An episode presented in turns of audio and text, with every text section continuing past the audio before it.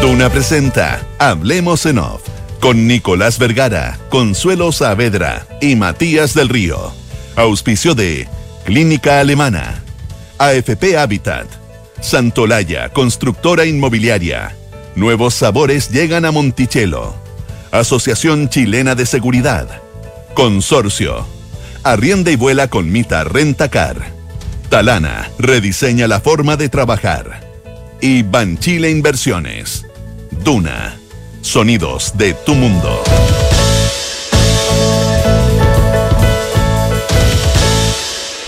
Muy buenos días, ¿cómo están ustedes? Son las 8 de la mañana con 5 minutos. Consuelo, ¿cómo está ahí?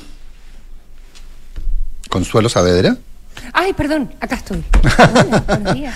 Son las 8 de la mañana con 5 minutos, es martes y es 2 de julio. ¿Cómo estás? Está, ah, está solo. Sí, eh, Matías parece que viene atrasado. Me dijeron que viene atrasado. Ah. Me dijeron que viene atrasado. Entonces. Debe estar en el, estacionamiento. Oye, aprovechemos. Ah. Dale. Pelemos a Matías. Em, no, bueno, em, em, ayer estuvimos hablando de, de eh, no es Matías, al final eh, tiene que ver con eh, decisiones de una empresa pública como es Televisión Nacional. Em, pero lo que voy, lo que yo quería expresar también, y ya habiendo trabajado en TVN, ya habiendo estado en el directorio, es lo que vemos hoy día otra vez un, un quiebre en, el directorio que se hace público. ¿ya? Em, Muy ¿Y por qué es complicado eso? Muy público. Em, antes tuvimos eh, digamos, lo que, lo que ya es raro o no debiera ser así, opiniones de una directora del canal por Twitter em, sobre un producto como es eh, Estado Nacional y que tenía que ver con eh, el equilibrio en los listas que estaban invitados a un, programa hace dos semanas atrás, a una de las ediciones del programa, ¿verdad? pero ahora tenemos a los directores de oposición, que son tres directores en este minuto. Polín Cantor, Pilar Vergara y Gonzalo Cordero.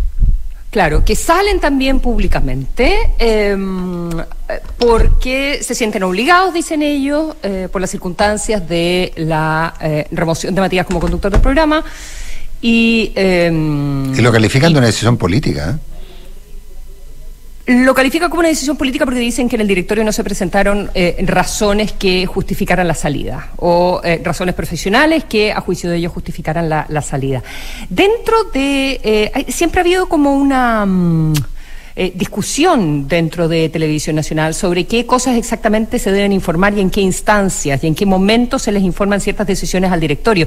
Y cada directorio eh, cada directorio nuevo, digamos, con nuevos integrantes, y, cuando llegan directores ejecutivos, y llegan nuevos jefes de prensa, y llega nuevo presidencia del directorio, eh, se vuelve eh, un poco a discutir eso, así que no sé exactamente cómo es ahora, en el sentido de si le tienen que avisar al directorio cuando toman una decisión respecto a alguien que está en pantalla, por ejemplo, o cuáles son los criterios exactos que se definen al respecto.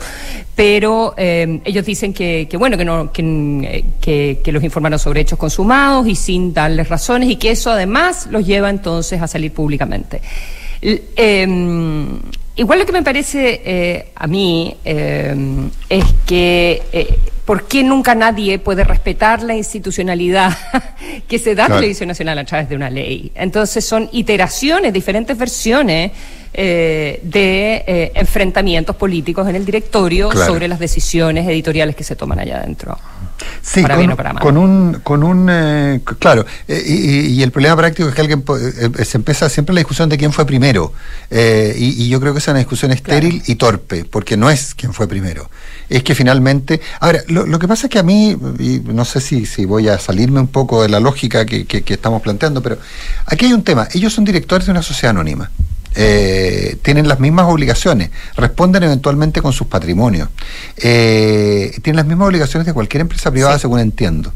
Eh, y por lo, por lo tanto, yo no me imagino a un director del banco. Incluyendo el deber de reserva. es que a eso iba. O sea, no solo ah, me imagino, es imposible. Porque no me imagino a un director del Banco de Chile criticando a una, una decisión públicamente, una decisión tomada por el gerente. Eh, pero, pero, pero tampoco no me imagino a la, a, la, Comisión de Mercado de Valores sancionándolo duramente por no haber respetado el deber de la reserva respecto a, a, a las discusiones internas. Y, pagando probablemente una multa y, probablemente quedando inhabilitado. Básicamente, ¿por qué? Porque lo que hace es que respecto de la marcha del negocio para el cual fue, para el cual le fue confiada una responsabilidad, él está afectando y por lo tanto está perjudicando a los accionistas. En este caso, los accionistas somos todo, todo el país, digamos, que somos los dueños de Televisión Nacional. Entonces, pero igual, el mandato no se, no se, no, se diluye por eso. Entonces, el, eh, finalmente lo que hay aquí es no entender que se trata de un, y esto es para todo el mundo, digamos, y independiente de quién lo haya hecho primero, es no entender eh, que finalmente lo que se está haciendo es eh, ir contra el interés social. Y lo que me extraña es que la propia CMF o, o, el CEP, el Sistema de Empresas Públicas, no tengo idea, no hagan, no le hagan presente a los directores que no están cumpliendo con su deber de reserva. Eh, porque no lo están haciendo. Eh, de hecho, es más, eh, uno, en, el caso específico de, la, de ambas declaraciones, uno podría decir, pero si no hay reservas, son hechos públicos. Sí, pero sí hablan, pero cuando se habla de, diferencias internas, finalmente lo que se está haciendo es revelar que hay una situación que está afectando la marcha del negocio. y, y, ojo, y del negocio lo uso en el término más amplio. Eh, porque Televisión Nacional es una empresa que no puede, que tiene que ser eh, rentable, que tiene que al menos cubrir sus costos, y con esto no ayuda. ¿Qué avisador tiene ganas de estar?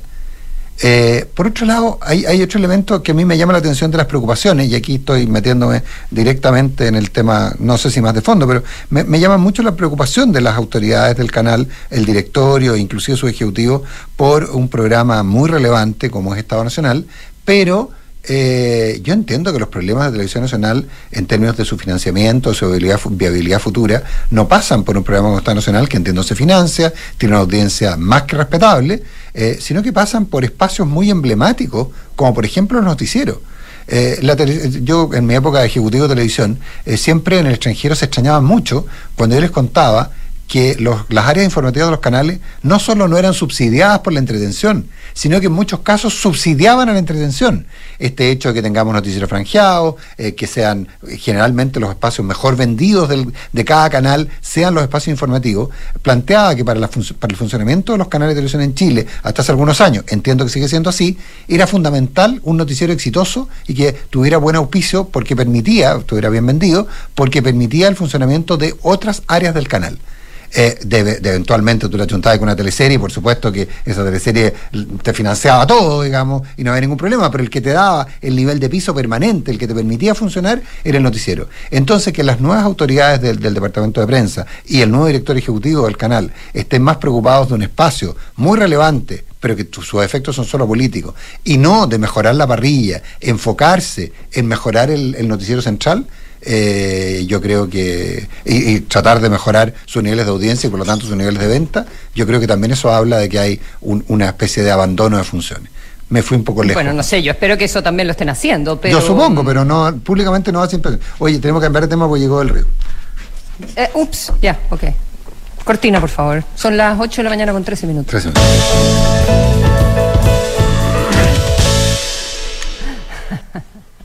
Matías, ¿qué te pasó? Lo esperé, lo esperé afuera prudentemente. ah, pero no he llegado cuando empezamos. Sí, está, me, me hice un poquito gil. ah, no te cuesta. Yo no estaba en la sala porque por razones de de, buen servicio. De sentido de buen servicio. El decreto cuando nombran cuando nombran ministros dice por razones de buen servicio asumirá inmediatamente en el cargo antes de que la Contraloría tome razón del, tema. Exactamente, exactamente. Entonces, eh, tú tienes eh, tú tienes el pase para eh, que conversemos un, un rato y, y analicemos las últimas declaraciones del presidente eh, Boric sobre qué pasa antes del 4 de septiembre y después del 4 de septiembre. ¿Las últimas o las penúltimas? Mm. Las últimas. Eh... Hasta donde yo sé. Sí, claro. Sí, pero... No, no, es que hubo penúltima, por eso. Claro, porque ha ido, efectivamente, ido mutando, pero no olvidemos y reconozcamos al presidente Boric que él fue el primero y hace bastante rato que puso este tema de la tercera vía. Eh, en una entrevista con Iván eh, Núñez y Lacón y Santa María, justamente en TVN, pues estaba ahí detrás de las cámaras ¿se acuerdan? Y dijo, eh, tenemos que ver y prepararnos qué es lo que va a pasar y abrirnos eventualmente. Y quedó la escoba y le pegaron súper duro en su sector. ¿Se acuerdan ustedes de eso? Que fue hace unos dos meses, te diría yo, aproximadamente. Un poquito más también. Y reculó un poquitito, se retacó un poquitito y después fue saliendo. Y después la duda era antes o después. Ya, ok, se abrió la semana pasada, aquí posiblemente antes, pero sin contenido necesariamente. ¿Cuáles son los contenidos? Y me da la impresión que tiene una correlación súper directa en que, cómo van las encuestas. El efecto eh, eh el, efecto cadem. O sea, si me va si las encuestas indican que a mí, el presidente, o a, o a la prueba, que es mi opción, eh, le está yendo mejor, eh, momentito, un poquito más cool. Esperemos, no tenemos por qué prometer tanto. No nos pero si nos va un, no nos apuremos, nadie nos apura. Ahora, es súper razonable, creo que no una crítica necesariamente. Lo que pasa es que ha sido un poquito eh, eh, impúdico, en el sentido de que no, sé si se ha dado cuenta que todos nos estamos fijando, de que se baila demasiado al ritmo de las encuestas. y, y cuando hay que liderar grupos políticos complejos, sobre todo como una coalición doble, que es la que apoya el presidente, que piensa distinto. Ahí hay dos almas súper claras en un montón de temas y en este. Entonces, él tiene, si quiere zanjar, tiene que tomar, tiene que, tiene que tener masquilla para poder navegar con tranquilidad y con, y con estabilidad, creo yo. Pero ha habido vaivenes aquí. Chicos. ¿Nico? Eh, sí, eh, o sea, vaivenes, muchos vaivenes al son de las encuestas, probablemente al son de las encuestas, pero tú dijiste algo, Matías, que, de nuevo tal vez me salga del foco de lo que estamos planteando, pero tú dijiste algo que es importante, las dos coaliciones que lo apoyan. Sí, efectivamente hay dos coaliciones que lo apoyan, pero hay una coalición que siente que la otra está de allegada. Claro. Eh, yo ayer conversé con algunos. ¿No te refieres a Pro pensando que. A Pro mira, a Pro dice: mira, que los allegados son del socialismo democrático. que más nosotros somos los dueños de la casa efectivamente para pagar el arriendo llegaron ustedes y nos ayudan a pagar el arriendo. Pero no, pero momento, la casa es nuestra. Claro, la primaria fue entre nosotros. La primaria fue entre nosotros, el candidato era el nuestro, etcétera, etcétera. Y eso ayer yo, yo estuve conversando con algunos personajes después de esto y me, lo ratificaban. De hecho, en el Partido Comunista, el que el, propio Guillermo Tellier se abriera a, a decir, bueno, sí, podría ser, el Partido Comunista no fue bien visto en algunos sectores del Partido Comunista, por supuesto, no fue bien visto. Y, fue visto en todo caso, si, si lo miramos de la perspectiva positiva, como un acto de extrema generosidad de, de, de, de, Telier, en términos de decir, bueno, sí, sí, ya, ok, no, no, no, no nos peleemos entre nosotros, digamos que vamos a hacer algo, pero ponernos de acuerdo en el qué. Pero como te digo, aquí el punto pasa porque hay una coalición propietaria y una coalición allegada.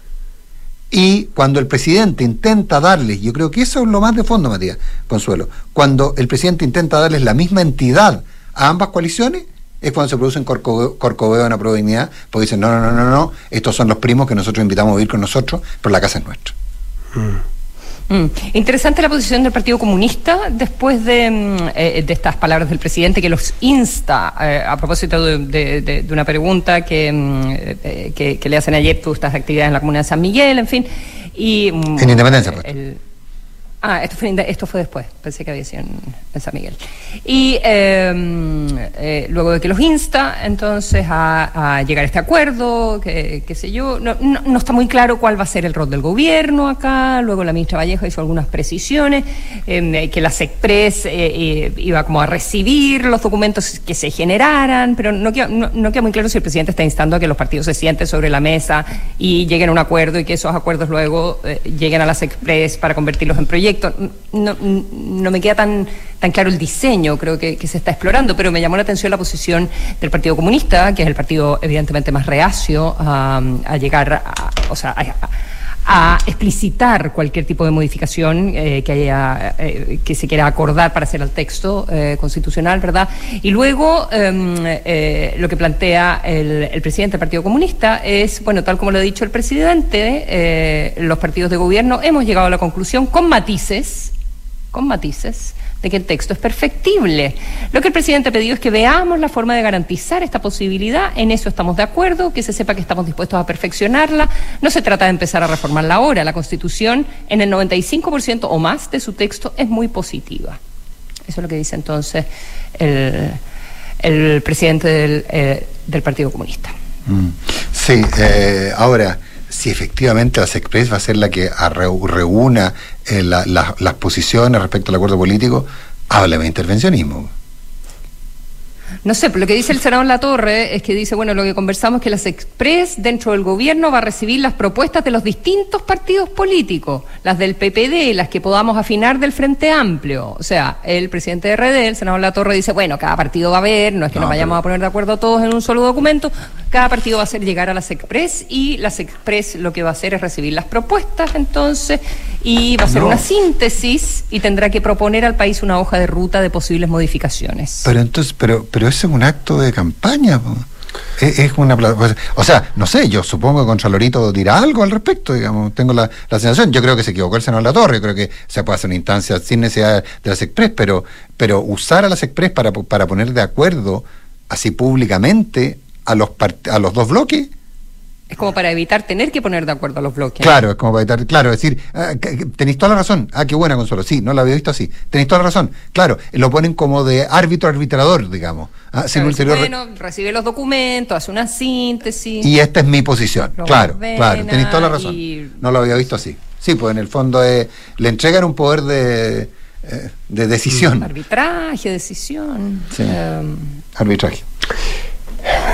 El 4 de septiembre es el horizonte de todo esto, obviamente, y, el punto es que si no levanta las encuestas o si no vuelve a retomar la senda que tuvo las últimas tres semanas, anterior a la última, en la apruebo, en su ascenso, eh, que el presidente estaba siendo muy bien recibido y muy bien acogido, si cambia ese viento, no sé si el presidente no arriesga que alguien le pida de manera respetuosa, como merece, eh, el que, el que no, salga tanto.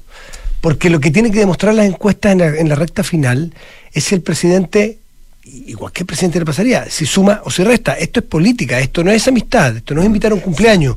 No eres mi amigo, no es mi amigo. En política es, ¿me traes votos o no me traes votos? Para eso son las coaliciones. Para eso son los grupos y para eso son los liderazgos.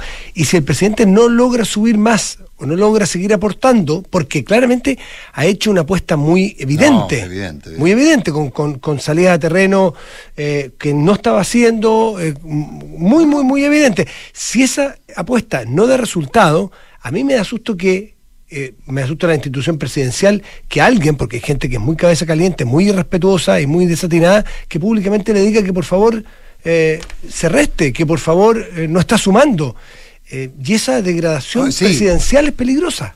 O sea, porque necesitamos un presidente para cuatro años más, mm. con la cabeza bien puesta en las políticas públicas, en la gente que está en, Colchane, en Bisbiri o, en, Coelemu. Más temprano Isabel Caro contaba que el presidente va a Colombia a la Asunción de Petro y el avión de hace Bogotá, región de los lagos porque tiene actividades en Frutilla, en esa zona. Tiene actividades en, la región de los lagos, que son actividades, bueno, presidenciales, pero que mal de alguien puede interpretar que son de campaña. Y, es, y el avión hace, como te digo, Bogotá-Los Lagos. No hace Bogotá-Santiago, hace Bogotá-Los Lagos. O sea, pucha, eh, eh, en serio, eh, es, como, es como muy complicado. Y lo, que tú dices tampoco lo había visto así, tienes toda razón. ¿Qué pasa en el que le dice, presidente, mejor cállese un poquito porque nos está complicando la campaña?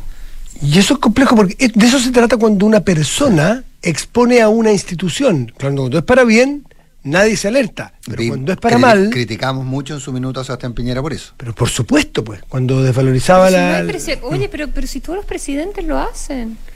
Yo no sé si con este nivel de. No sé si con este nivel de evidencia, Consuelo.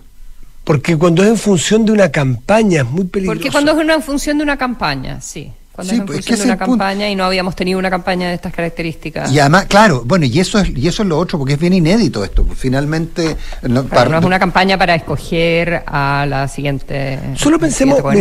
solo pensemos, eh, yo no, no recuerdo ahí, mucho. Que ahí la intervención es discutible. En el apruebo de entrada, el presidente Piñera, ¿cómo actuó? No me acuerdo. Me acuerdo que le pidió presidencia a sus ministros, supimos cómo votaban algunos ministros, pero él, yo no me acuerdo que se haya metido mucho y yo tengo la sensación de que votó rechazo, sensación, no más que eso porque nadie supo, nunca él lo dijo. Eh, pero, pero, ahí hay que ser bien prudente cuando tú representas una, a una institución. Bueno. Son las 8 de la mañana con 23 minutos. Costó, pero llegó nuestro siguiente entrevistado. que viene de lejos, pues. Viene de lejos, sí, no, pero ahora el problema de estacionamiento, no era el problema de distancia. Está con nosotros Jorge Díaz, gobernador de Arica y Paranacota. Gobernador, ¿qué tal? Buenos días, gracias por estar con nosotros. Muchas gracias a ustedes por este espacio y bueno, por, eh, por compartir también lo que pasa en la región de Arica y Parinacota. Muchas gracias, un gusto verlo nuevamente. Bienvenido, gracias por acompañarnos. Eh, Consuelo, por favor. yo? Sí, sí. Em, eh, bueno, hay, hay visita y tengo entendido que, su, eh, que, que, el hecho que usted esté en, eh, en la capital, gobernador, tiene, tiene que ver con, con, eso, con el viaje que va a hacer con el subsecretario Monsalve. Em, quisiera que nos explicara qué es lo que, qué es lo que se está planteando, de qué manera se, se, se vincula con, em, con, con las bandas criminales en el norte del país. Bueno, efectivamente, eh, por un proceso de discusión eh, presupuestaria que eh, estamos elaborando para el próximo año, llegamos acá a la, a la, región metropolitana también para hacer presente al, al, presidente de la República, ¿no? Mediante un oficio, el diagnóstico y lo que estaba pasando en la región de Arica y Parinacota. Pero además tuvimos la oportunidad de, de entrevistarnos con el subsecretario de Interior, con quien nos vamos mañana a Arica, eh, a propósito de revisar cuáles son las estrategias que tiene el gobierno que ha implementado respecto de una situación que afecta al, eh, a, mi, a mi región, pero eh, a través de mi región al resto del país, y que dice relación con la manera en cómo está operando bandas criminales internacionales y que se han tomado gran parte de, de, de, la sensación de inseguridad de mi región. Y eso ha provocado... ¿Sensación o inseguridad real? Lo que pasa es que hay, hay, hay algo de las dos cosas. ¿no? primero porque la gallina. claro. porque en realidad siempre eh, la seguridad también es, mucho de percepción, ¿no? Eh, pero hay, hay hechos concretos que hacen presumir que, por ejemplo, no los, los delitos eh, graves, homicidios, han aumentado en la región de Arica y Pernacota. Si tuviéramos que sacar un promedio, cada semana muere una persona en manos de la delincuencia en mi región y eso antes no pasaba. Hace dos o tres años atrás nuestra tasa era mucho más baja. Eran uno o dos al año. Cinco como máximo. Al año. Al año. Y ahora estamos hablando mes. Semana. Semana, perdón. Gobernador, ¿ustedes vieron venir este, este temporal? ¿En algún momento se les encendieron las alarmas? ¿Hubo inteligencia? ¿Hubo alguien que dijera, porque pasar de esas cifras que dice usted, de 0 a 100 en revoluciones en dos minutos, alguien tiene que poner la alerta. Bueno, nosotros lo hicimos, yo recuerdo claramente cuando en algún momento tuvimos la oportunidad de, conversar en otro programa. Sí, claro. Eh, Iniciábamos en algún momento una petición a los parlamentarios de nuestro distrito para eh, eh, presentar una interpelación al ministro del Interior, al ex ministro del Interior, al ministro Delgado, eh, que finalmente fue desechada por eh, la, la, Cámara de Diputados. Eh, y después, ya en enero de este año, nosotros dábamos cuenta de, que el modus operandi obedecía a bandas internacionales. Eso fue en enero. Lamentablemente, con el pasar del tiempo, todos nuestros temores se hicieron realidad. y evidentemente eso es muy doloroso para una región que tiene que sufrir los costos de ser una región extrema, de ser una región bifronteriza, donde se requiere un nuevo nivel de recursos para poder enfrentar este proceso, ¿no? que que digámoslo, ¿no? es, un, es un proceso muy difícil, muy complejo, eh, también poco estudiado en, en, el país, donde no existe una normativa que, eh, que se le pueda aplicar de manera clara, donde no existen también las seguridades suficientes en los recintos penitenciarios, eh, donde tampoco se tienen fórmulas específicas para enfrentar estos procesos delictuales. Mm. Yo tengo, tengo la sensación de que desde el centro, desde la capital, entendemos poco las regiones fronterizas del norte y también poco las regiones fronterizas del sur, pero, pero probablemente mucho más las del norte, porque tienen una cercanía, una, una, una cercanía con la inmigración y con la pluriculturalidad mucho mayor que la nuestra.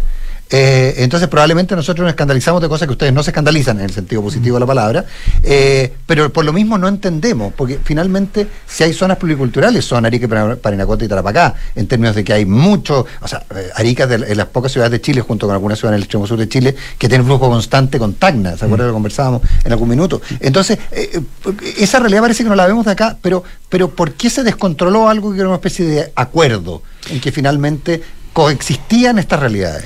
Más allá de acuerdos, eh, nuestra legislación eh, siempre eh, ha apuntado a que la migración sea selectiva. Nosotros sabíamos que el ingresado o no al país, eh, se revisaban los antecedentes penales y los antecedentes de, de, los ingresos, pero una vez que se empieza la pandemia y se cierran los pasos fronterizos, esto provocó que de igual manera estos flujos permanecieran, estos flujos de personas. Y ahora completamente irregulares. Claro, y eso aperturó más de 160 pasos irregulares en nuestra frontera. nuestra frontera es muy extensa, ¿no? Son casi 700 kilómetros de frontera, además es una frontera que cuya geografía es compleja, eh, equivale prácticamente a la distancia que hay entre Santiago y Temuco. Esa es la, frontera, que tenemos que proteger. Victoria, Santiago Victoria. Por Santiago Victoria, por ahí, por ahí anda. Pero entonces, eh, ese, ese es el tramo que hablamos de, frontera. Entonces, cuando eh, eh, junto con estas olas migratorias, también entre medio venían delincuentes y, que además pertenecían a, un crimen organizado internacional. Entonces, eh, y no solamente eh, delincuentes, sino que también tráfico de armas, tráfico de drogas, trata de personas, eh, y eso empezó a complejizar lo que estaba pasando en nuestro país, como ingresaban de manera irregular.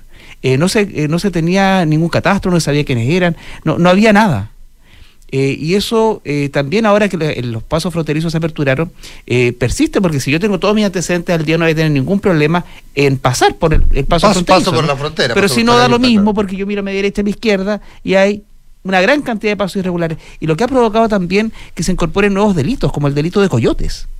que en el caso de nuestra fiscalía no, no, no, no se habían investigado antes, ¿no?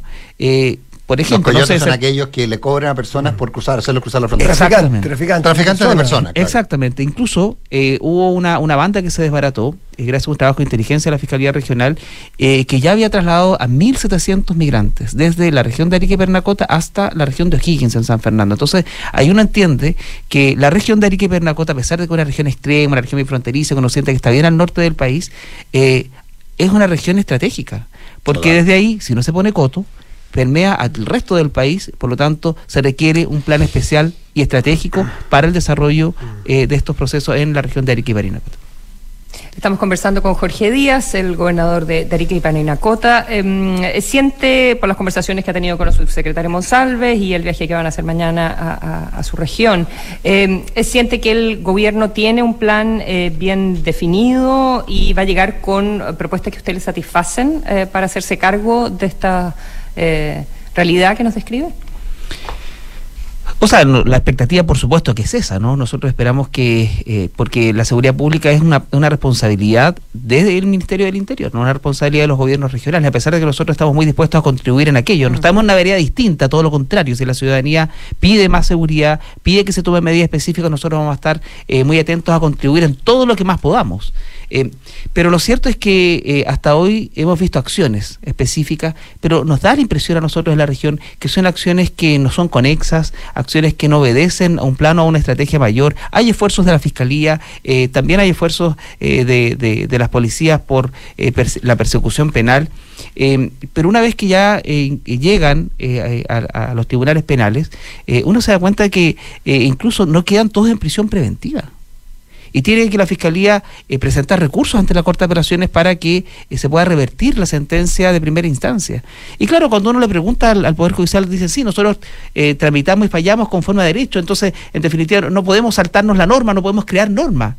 Y ahí donde se hace muy necesario también una actualización o sea, es necesario crear una norma. claro, por eso es que es necesario que se genere una actualización normativa y legislativa por parte eh, de, los legisladores, ¿no? del poder legislativo de, nuestro país, mm. porque en definitiva no, podemos llegar atrasados, no podemos llegar al de, por ejemplo, en el delito de amenazas, no tiene una agravante específica que apunte a que eh, sean em, en definitiva, aquellas amenazas eh, iniciadas por bandas organizacionales criminales, no es un agravante hoy día en nuestro sistema penal. ¿Y cómo no hacerlo si en realidad en mi región eh, se están viendo eh, amenazados? Em, los comerciantes de Arique Pernacota quienes reciben audios de teléfono, eh, llamadas telefónicas, audios de WhatsApp, y eso en definitiva em, atemoriza a, la... les pide que paguen una suerte de impuestos. De comisión, exacto, para protección. Para protección. Tal cual. Y eso ha implicado que ellos hagan manifestaciones en el principal eh, flujo comercial de la región, que es el Paseo Peatonal 21 de Mayo. Eh, y desde ahí empieza también a generarse eh, también incomodidades, ¿no? esta extorsión no, no forma parte de nuestra forma de vida. está en la cultura. Y claro, y empiezan a, tener otras consecuencias, empiezan a cerrar más temprano, a proteger más sus negocios, a, estar con más temor cuando incluso cierran las cajas de, de, sus propios comercios. Entonces, es una situación compleja es tan difícil si llega un WhatsApp, rastrear de qué origen viene ese WhatsApp. Es decir, ¿hay investigación, hay inteligencia policial, hay actuación diligente de la Fiscalía o ahí hay un problema también? Lo que pasa es que, eh, por ejemplo, el delito de amenaza es un delito de amenaza simple. O sea, no eh, da lo mismo quien amenace porque se considera una amenaza simple. o sea, da lo mismo que uno esté en la calle, por ejemplo, y, una persona te grita de un auto a otro, eh, te voy a cualquier cosa. Te voy a sacar la cresta. Y, desde ahí, eh, esa es la misma que un audio de WhatsApp extorsionando a una persona. Entonces, por lo tanto, se requiere una Recordemos que una acción de la Policía de Investigaciones, en conjunto con la Fiscalía, hace unas dos o tres semanas, desbarató la célula fundamental del tren de Aragua en Arica. Entiendo que son o al principio 27 y se llegó a 39 mm. personas que están... Lavando los gallegos. De que está pero es el tren de Aragua, ¿no? Exacto. Está dentro eh, de ese, Es que el tren de Aragua es una especie de Del holding, claro, dentro del holding. Eh, y, está esa célula grande o ese espacio grande está eh, desarticulado. Incluso al líder lo pillaron arrancando con lo puesto eh, a pie por la frontera, eh, mm. por el desierto, iba caminando. Entonces lo tomaron y, que sí, el tipo estaba. Es que hablé anoche con el fiscal, por eso es que esos datos los puedo entregar, eh, o sea, compartir con las personas, con los auditores. iba gente, gente está, todos presos lo que no quiere decir que estén desconectados, ¿eh? ni que no estén actuando, porque Eso las cárceles, es súper importante. Porque las cárceles están actuando. muy, muy importante. Perdón, y para agregar para su respuesta. Perdón, ya estaba, la, estaba la denuncia de que querían hacer un como un ataque a carabineros. eso, para allá queréis, la amenaza a la policía. Claro. Claro, ahora, y por ejemplo, ¿están tan, tan eh, aislados en las cárceles? ¿Se lo están mandando a cárceles distintas o siguen operando desde adentro? Eh, ahí yo, yo, quiero hacer una, una apreciación muy particular. Nosotros culturalmente estábamos acostumbrados a que cuando eh, una persona cometía un delito, lo separábamos de la sociedad y, se enviaba a una cárcel. ¿no? Y desde ahí entendíamos que eh, dejaba de estar operativo y que se sacaba de circulación, por así decirlo. Pero en este tipo de crimen organizado internacional, eh, nos damos cuenta que da lo mismo la locación del delincuente, da lo mismo si está o no dentro de la cárcel, da lo mismo si está o no eh, dentro de la región o fuera de ella, da lo mismo si está o no dentro del país, porque sigue siendo un miembro activo de la organización criminal. Y eso, eh, más allá de que se haya desarticulado una, una, banda específica que se denominaba los gallegos, nadie podría hoy afirmar que una banda internacional que tiene entre 4.000 y 5.000 miembros activos en distintos países de Sudamérica no tiene ningún tipo de, eh, de, célula en, en, nuestra región o en cualquier otra región del país. De, eh, digamos, no, está a lo menos en seis regiones que se ha detectado eh, por parte de, la Fiscalía en otras este, este, tipo de, de, crimen organizado. Entonces, por supuesto que hoy el, aspecto de, presencialidad o el aspecto físico donde esté el delincuente, yo diría que, quizás no es el eh, eh, no, no, es lo más importante. Parece que lo más importante es cerrar la frontera. O quizás no, quizás eh, tener más control. No, no, ¿no? cerrar la frontera a este tipo de gente. No, no, no, no. Ah. No, no, no, no. No, no, no, no, no, no me ponga, no ponga palabras en boca. No, no, no. Yo, yo me expresé mal, tenía toda razón. No, no, cortar el flujo de estas personas y seleccionar y volver Exacto. a la lógica que no entre cualquiera, sino que entre por aquellas supuesto. personas que, que uno puede gritar. Pero aquí también hay un tema, porque esta gente en general se vino por tierra, en general estuvo en Perú o en Bolivia, eh, en general estuvo en Colombia antes. Mm. Entonces, se podrían haber hecho filtros antes. Y esa, ¿Ustedes conversan con, sus vecinos de Perú sobre el tema, por ejemplo? Sí, bueno, yo, tengo muy buenas relaciones con el gobernador regional de, de Tacna, también con el gobernador regional de La Paz, nos juntamos eh, permanentemente. Hace dos semanas estuve eh, con él en, eh, en Tacna a propósito de las fiestas patrias de, de, de, Perú y hablamos de distintos temas, dentro de los cuales también estaban los factores migratorios. Em, pero entendemos que desde ahí eh, no es suficiente lo que nosotros podamos articularnos, lo que nosotros podamos desarrollar. Por eso es que se hace necesario tener eh, un plan estratégico eh, para Arica y para Nacota que atienda a todas estas aristas, ¿no? Estas, a todas estas particularidades que tiene nuestra región milenaria y ancestral, por lo cierto. Jorge Díaz, gobernador de Arica y Parinacota, muchísimas gracias por pasar por aquí por nuestros estudios en su visita a Santiago. Gobernador de Arica y Parinacota. Muchas gracias, a ustedes. Arica siempre Arica. Buenos días. y mm, saludamos a nuestros patrocinadores, porque con las soluciones de eficiencia energética de Enelex, avanza hacia electrificación, descarboniza tus procesos reduce tus costos y lucha contra el cambio climático, al igual como ya lo han hecho distintas empresas, instituciones y comunidades. Enciende tu lado eficiente y sostenible en nlx.com. ¿Sientes que no tienes tiempo para ir al doctor? Por telemedicina puedes atenderte con los especialistas de Clínica Alemana. Estés donde estés, con la misma calidad y excelencia de siempre. Agenda tu hora en clínicaalemana.cl. Si es tu salud, es la alemana. Ahorra tiempo y costos en la gestión de los recursos humanos. Hazlo con Talana. Dedícale más tiempo a tu equipo. Conoce más en talana.com. En la Asociación Chilena de Seguridad siguen dejando los pies en la calle para cuidarte y entregarte todas las herramientas para que tu negocio siga funcionando. Volvamos con todo, volvamos seguros. Súmate a la AGS. Las noches en Monticello son para vivirlas con los reyes del disco y funk. Disfruta una experiencia única este sábado 5 de noviembre con todos los éxitos de Earth, Wind on Fire, Experience, Fit, All My Case. Monticello, apuesto te va a gustar. En Consorcio, proteger a todos los que trabajan contigo es posible. Contrata ahora el seguro obligatorio COVID-19 por solo 3.750 pesos de forma rápida y segura entrando a consorcio.cl. Recuerda contratar el seguro obligatorio COVID-19 y protege a los que trabajan contigo. Saber que los que trabajan conmigo están protegidos cuando se trata de su salud no tiene precio. Por eso contraté el seguro obligatorio COVID-19 en consorcio. Es simple, rápido, puedo descargar las pólizas de cada uno y tengo un servicio postventa especializado.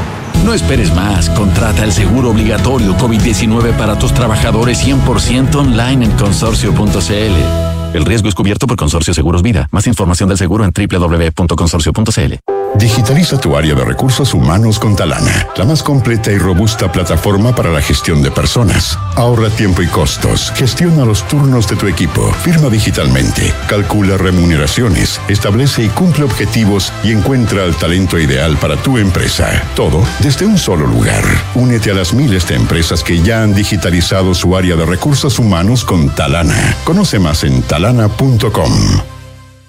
Hace unas semanas hice un cambio y desde que me vengo en visa a trabajar las cosas han mejorado. He mejorado mi estado físico, ando mucho más relajado y además he ahorrado plata.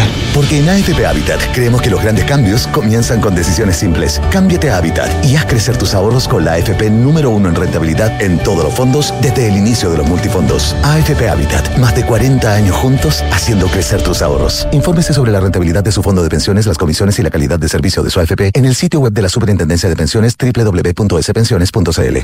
Comita arrienda y. Vuela, comita, vuela, vuela. Ahora tus arriendos Mita te llevarán a volar porque somos el único rentacar que te hace acumular millas Latam Paz. Con Mita arrienda y. Vuela, comita, vuela, vuela. Así es, arrienda tu auto y podrás ganar 50, 100 o 200 mil millas Latam Paz en tus arriendos entre julio y septiembre. Con Mita arrienda y. Vuela, comita. Mita, elige tu destino. Nosotros te llevamos. Mita.cl La experiencia y calidad del Hospital del Trabajador H. Para ti, para todos. Contamos con un equipo médico de excelencia con más de 30 especialidades y la mejor tecnología a tu alcance. Para pacientes FONASA y ISAPRE, agenda tu hora en hospitaldeltrabajador.cl. Hospital del Trabajador H. 50 años comprometidos con tu salud. Las mutualidades empleadores son fiscalizadas por la Superintendencia de Seguridad Social www.suceso.cl. Los reyes del disco y funk están de regreso. El on Fire Experience, Fit All McKay. Sábado 5 de noviembre, 21 horas, Gran Arena Monticello. Entradas por topticket.cl. El on Fire Experience, Fit All McKay. No vas a parar de bailar. La entretención está en granarenamonticello.cl. Thank you. Dos. Número de personas que se fueron a vivir juntas. 24. Número que hizo posible donde. Aprovecha departamentos con hasta 24 dividendos de regalo y muchas oportunidades para invertir hoy. Santo Laya, constructora inmobiliaria. 40 años de experiencia que dan confianza y aseguran calidad. Más de 80 proyectos habitacionales construidos y más de 10.000 familias que eligieron nuestro respaldo son tu mejor aval. Santo Laya. Números, no palabras, para multiplicar tu inversión. Conoce más en santolaya.cl. El compromiso con el medio ambiente es parte de las inversiones responsables. En Banchile, Administradora General de Fondos SA, nos hemos comprometido con ellas al adherir a los principios de inversión responsables, que promueven un sistema financiero global económicamente eficiente y sostenible, que en el largo plazo beneficia tanto al medio ambiente como a la sociedad en conjunto. Conoce nuestra oferta de productos ESG en banchileinversiones.cl. Maca, ¿qué haces por acá? Hola Javi, qué rico verte. Pensé que estaban de vacaciones. Sí, regresamos ayer. Estuvimos en el sur con los niños dos semanas y nosotros descansamos en Me imagino. ¿Y cómo hicieron con la casa tanto tiempo? Todo perfecto. Contratamos la alarma de Verisur antes de irnos y resultó genial. Pudimos controlar desde la app la casa y así estar más tranquilos. Ya, qué buena. Protege lo que más quieres con alarmas Verisur. Contrata llamando al 600-385-0003 o en verisur.cl. Activa Verisur. Activa tu tranquilidad. Hablemos en off. Nicolás Vergara, Consuelo Saavedra y Matías del Río están en Duna. Banchile te invita a conocer el nuevo sitio web de Banchile Inversiones, que ahora cuenta con una sección exclusiva para aprender de inversiones en fácil, banchileinversiones.cl, inversiones digitales para todos. Tus arriendos Mita te llevarán a volar. Así es, el Rentacar que te hace acumular millas sorteará 3 millones de millas Latam Pass. Gana hasta 200 mil millas en cada arriendo entre el 11 de julio y el 12 de septiembre. Arrienda y vuela con Mita Rentacar. Porque un buen inversionista busca números y no palabras, decide hoy por un departamento Santolaya. Santolaya te regala hasta 24 dividendos para comprar con solo el 10% de pie. Y cámbiate y haz crecer tus ahorros con AFP Habitat. Son las 8 de la mañana con 44 minutos. Tomamos contacto con el ministro de Economía, Nicolás Grau. Ministro Grau, ¿qué tal? Muy buenos días. Gracias por estar con nosotros en Duna. Ministro, buenos días. Hola, hola Nicolás, Matías y Consuelo. Muy, muy buenos días y gracias por, por la posibilidad de conversar.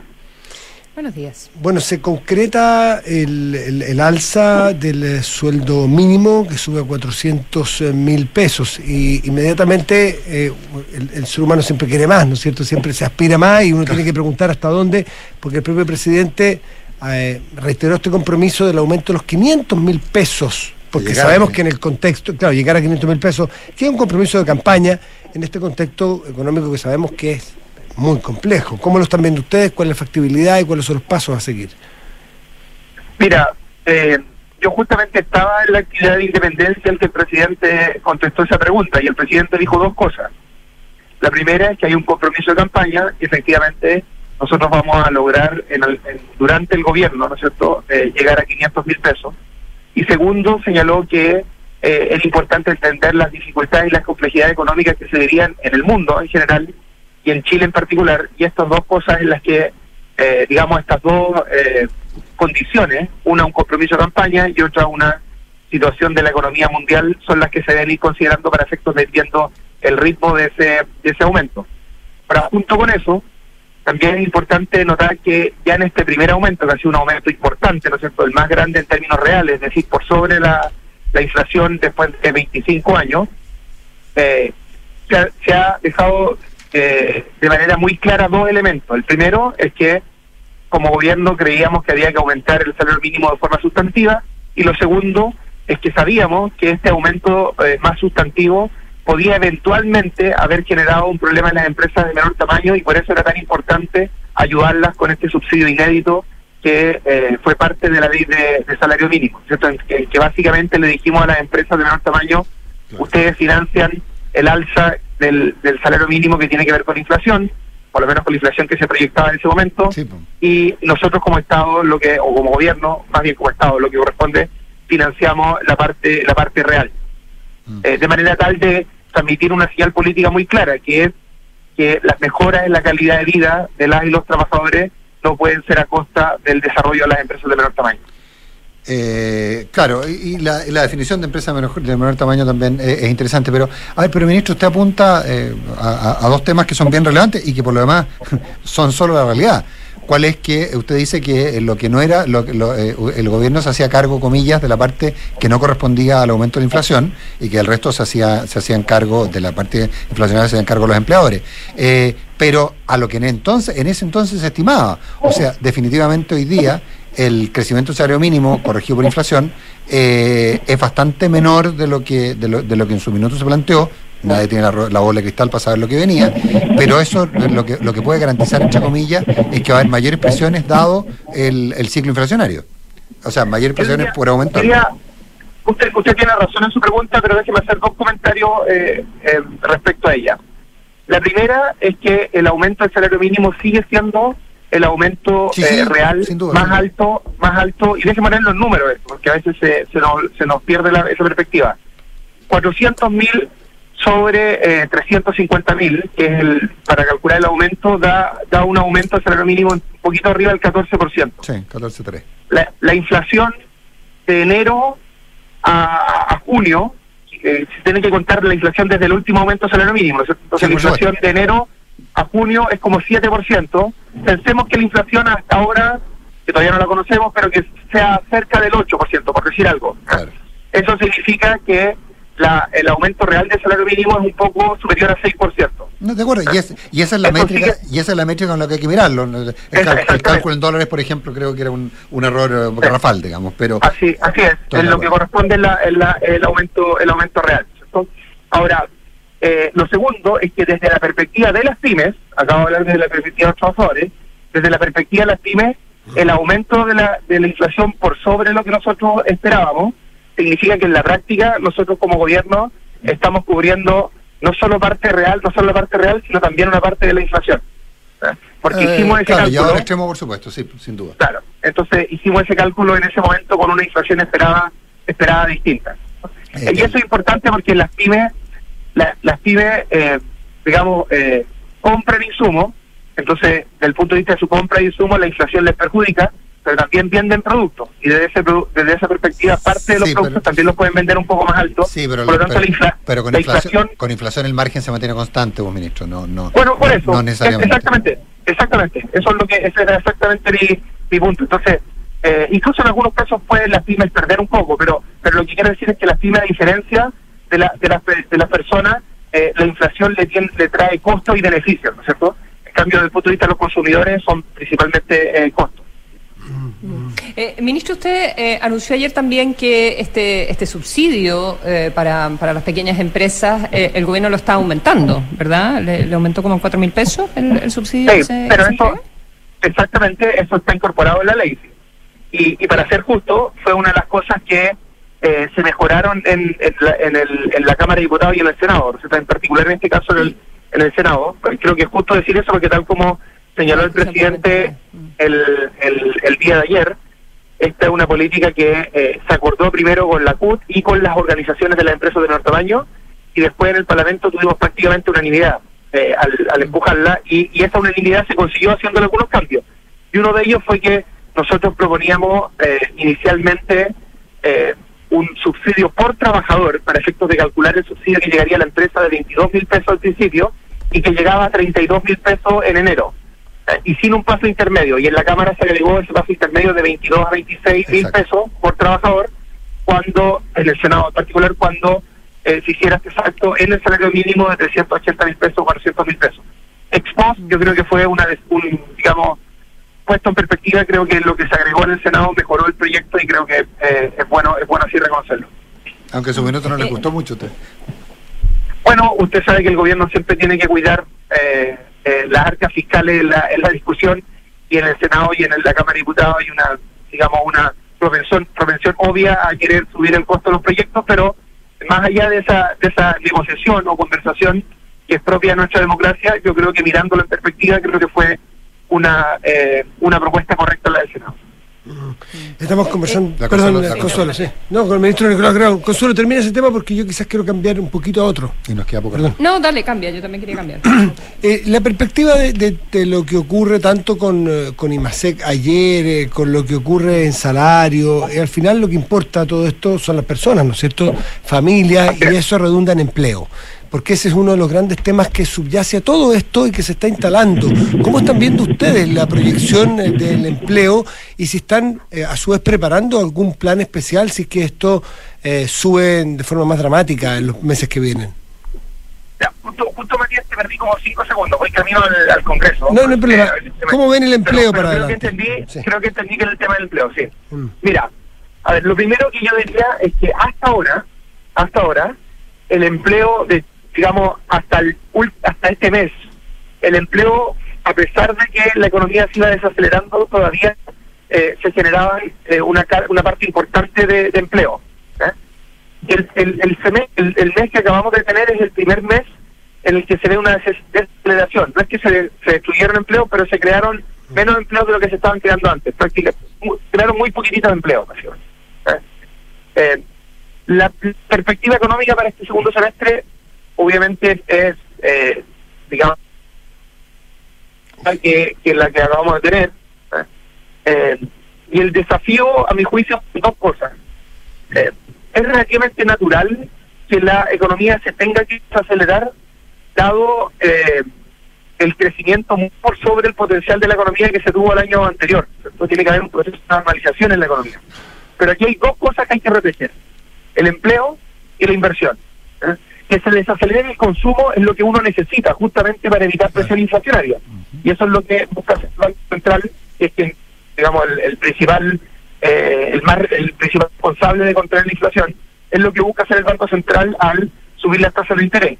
Pero el esfuerzo que nosotros debemos hacer como gobierno es, por un lado, proteger a la familia en, esto, en, estos, en estos momentos más complejos, por eso el bono invierno y otras cosas que se están haciendo, proteger la producción y el empleo, y por eso los subsidios a las pymes de diversa índole, por eso la extensión del IFE, del IFE laboral, y al mismo tiempo hacer los mayores esfuerzos para eh, que, la, que la inversión se mantenga se mantenga lo más alta posible y en eso nosotros estamos trabajando en una agenda en conjunto con el Ministerio de Hacienda, una, una agenda una agenda pro productividad y una y una agenda también pro inversión que se, se, se va a anunciar durante este segundo semestre. Consola. Sí, y esa agenda, esa agenda pro inversión, eh, ¿qué, qué nos puede decir de cuál es el ambiente eh, de las inversiones y sobre todo de, eh, de las inversiones locales, de las inversiones con, con plata chilena, eh, en, en medio de toda la discusión constitucional? Bueno, yo diría que si uno de nuevo se remita los datos de la situación hasta ahora, eh, el nivel el, el nivel de inversión es eh, relativamente, digamos, en línea con lo que han sido los últimos años, y cuando me refiero a los últimos años pre-pandemia, porque durante la pandemia es difícil de, de, de comparar, pero el problema tiene que ver más bien con las proyecciones de inversión, las proyecciones del Banco Central de Inversión, en particular de formación bruta de capital, que es uno de los indicadores de inversión, eso es lo que está abajo, eh, y sobre todo en algunos ámbitos de la inversión local. No necesariamente la inversión extranjera, la inversión extranjera de hecho ha tenido un muy buen comportamiento durante, durante estos meses. ¿eh? Entonces, por ejemplo, sectores como la construcción es un sector que ha sido especialmente golpeado por alzas de precios, de costos, también por temas de, de falta de profundidad del mercado de capital, en particular del ahorro a largo plazo, y esas cosas las tenemos que abordar para que se recupere esa inversión local. Nicolás Grau, ministro de, de Economía, Economía. muchis- muchísimas gracias por... Que ahora, eh, que ahora ya no se ya no se llama fomento y turismo, ¿no? ¿Cómo se llama ahora? Así es. Ministerio de Economía, Fomento y Turismo. Ah, ¿se sigue ha tenido distintos nombres en su historia. Ah, Oye, sí, pero disculpa. ese es el nombre actual. Me, me perdí, pero ¿qué pasó con el feriado del 16 de septiembre? Eh, porque fomento turismo, por eso me acordé, fomento y turismo, eso va... Se, ve bien expectado, ¿no? Porque en su sector me imagino que están muy, están esperándolo con mucho, con mucha intensidad. Bueno, como es, es un, es, un, es un feriado que para el mundo eh, productivo se ve con buenos ojos y con malos ojos dependiendo del lugar que uno está, ¿no es Claro, cierto? Pero por supuesto. supuesto, desde el punto de vista del turismo, eh, es, un, es un feriado que se ve con muy con muy buenos ojos. De hecho, eh, eh, lo, lo pidieron, nosotros estamos haciendo un esfuerzo muy importante por, por repuntar el, el turismo, eh, no solo porque eh, creemos que las condiciones sanitarias van a ir eh, van a ir mejorando y eso va a ir generando más posibilidades para, para el turismo, sino también porque estamos haciendo un esfuerzo inédito, la verdad, en apoyo a las empresas eh, turi- del turismo, en particular la- las más pequeñas, con, con programas vía Corfo y Cercotec por, por en torno a 30 mil millones de pesos durante este segundo semestre. Así que creemos que eso nos va a permitir prepararse bien para la temporada alta y de esa manera empezar a recuperarse a un sector que ha sido muy, muy golpeado y que hay que apoyarlo. Gracias, ministro. Que Gracias, esté muy ministro, bien. buenos días. Buen día. Muchas Buenos gracias, días. que estén muy bien. Chao, chao. Buenos días.